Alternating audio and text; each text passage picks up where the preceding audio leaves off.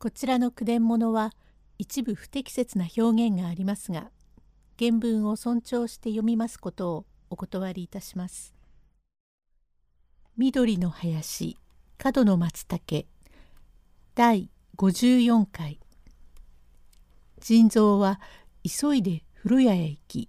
番頭に昨日の一件を尋ねます。腎臓これはどうも呆れたね。ふんどうもお嬢さんが人のかんざしなんぞを取るような人じゃないが何かこれには先生引き違いがありましょう。きっと物の間違いがあるでしょうから何しても私に一応の相談もなくこの縁談をお断りに出たのはおかしなわけだが女というものは沖の小さいものだからひょいとまたそういうお心持ちになったかしれませんがまさかそんなこともありますまいと存じますが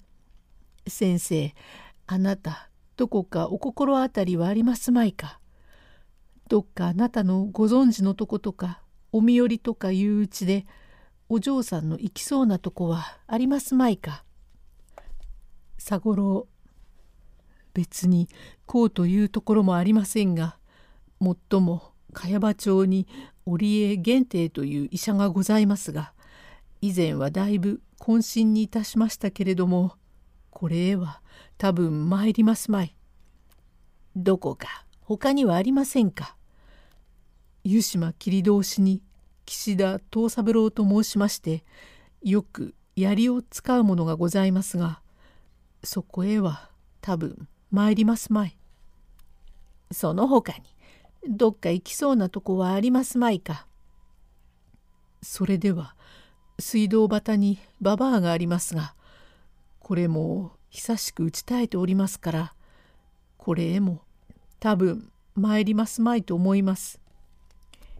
先生そんなに行かないとこばかり言わないで行きそうなとこがどっかにありませんか？何しても私は上総屋へ参りましょう。先生もご一緒にいらしってください。私はまだいろいろ用事もございますから宅へ帰ります。さようでございますか。とにかく私は湯屋へ行きましてその話を聞きましてから上総屋へも行くつもりですが何しても早く羽織を出しなと腎臓も驚きましたからすぐに羽織を引っ掛けてダクダク汗をかきながら長寿風呂へ飛び込んでまいり「おいごめん主はいるかおい番頭。へえ空いております。湯へ入りに来たんじゃない。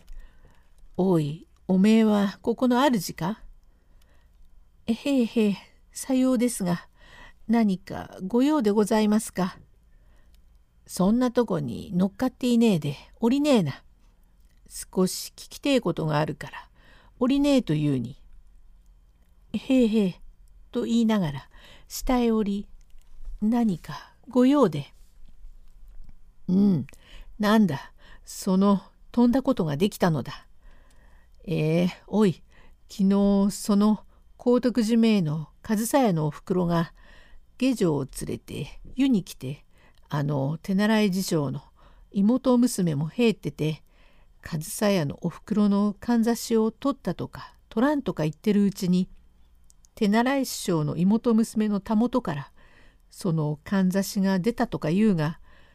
あの子はなかなか人のものなんぞ取るような子じゃあねえがどういうわけだ。へえへえまことにどうもそれにつきまして私の方でも今朝ほど早くお詫び事に出なければならないのですが全く私が行き届かないので実はちょいと番台を開けたうちにかんざしを取ったとか取らんとかの争いになると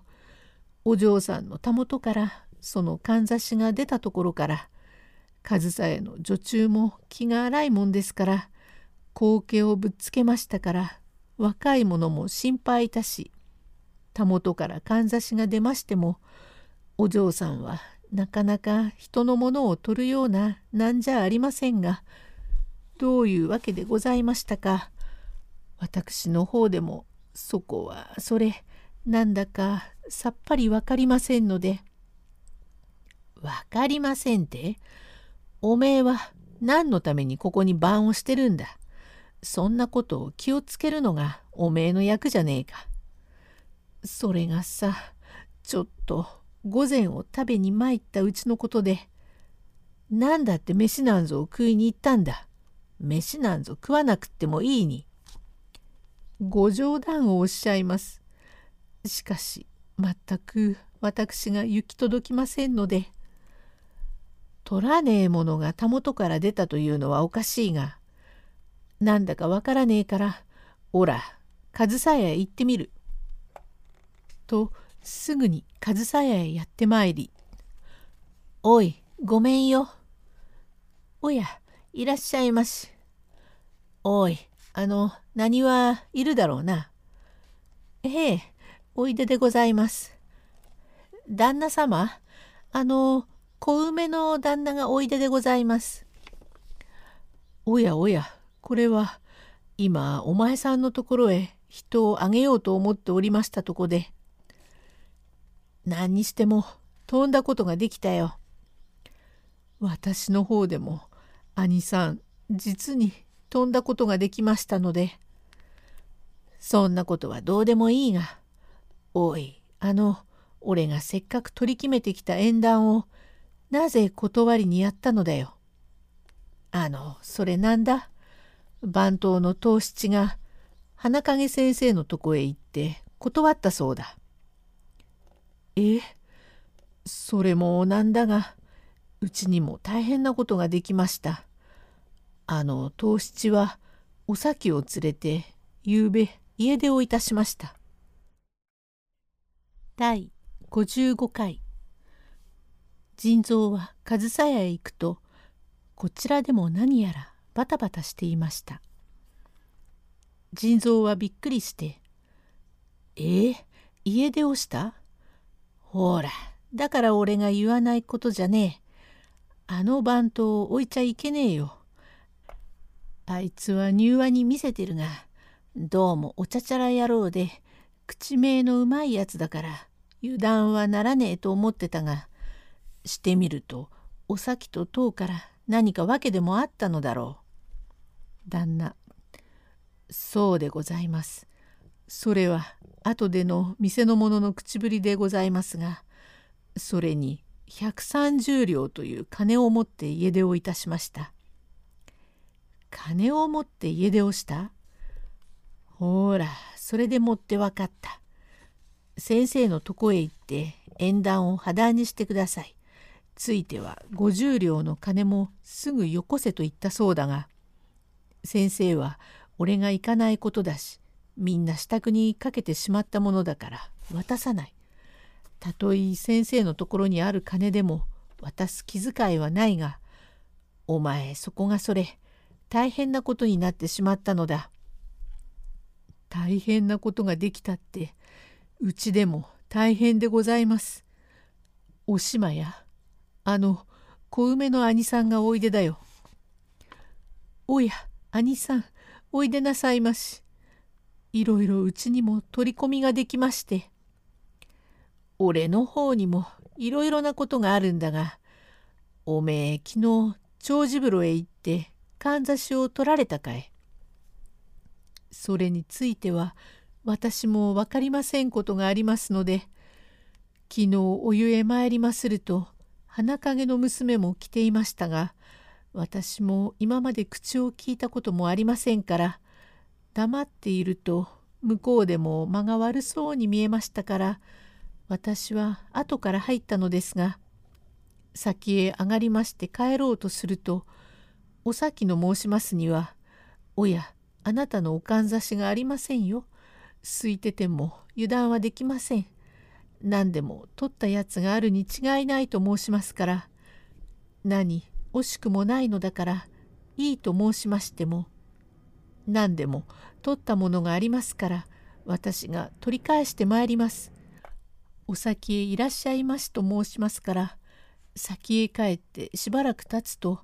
お咲が喧騒を変えて帰ってまいりまして「あの子が取りました」と申しますからかんざしを取るような子じゃないと言ったのですが私にもちっとも分かりません。すると昨晩藤七がお咲を連れてお金を持って家出をいたしましたのです。もっとも昨夜お咲が私の枕元へ参りまして「お腹が痛いから薬をください」と申しますから鍵を貸してあげようと言って渡してやると「ありがとうございます」と言いながら薬の引き出しを開ける途端にお金を出したことと存じますが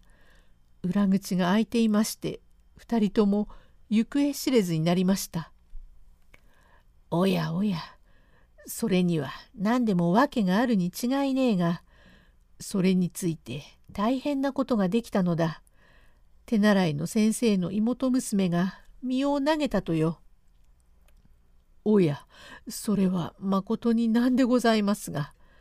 うちの方もどうもまことに大変で130両という金がなくなったので130両はなんだが今朝花影の兄さんがうちへ泣き込んできなすってこれこれの次第だというのを聞いてみればまことにお気の毒でお民もどうしたらよかろうと言ってるんだが娘がいなくなってしまいことによったら身でも投げやしないかという騒ぎだ。それはともかく私の方では130両という金がなくなっています。金なんぞはどうでもいい。稼げばまたできるものだが、こっちは人間が亡くなったのだ。と、腎臓も花影三五郎に対してすまないと思いまして、方々へ手分けをいたしてあちこちと探しましたが、一向に手がかりがありません。するとちょうど3日目のことでございますが、かの上総屋のせがれ清三郎はこれまで思いに思った娘を嫁に取らないでそういうわけになったのでございますからしきりに心を苦しめておりましたがまさかに両親にはそうも言えないから内々で心配いたしましてあちこちと詮索していました。すると王子の滝野川村に大層上手な伺いをする年を取ったおびくさんがいましてこの人に伺ってもらえばきっと知れるということを聞き込みましたから清三郎が両親に内緒で普段自分が取り巻きに連れて歩く貸本屋の久蔵と申しまする者を連れまして王子の滝野川へ参りました。第56回へ続く。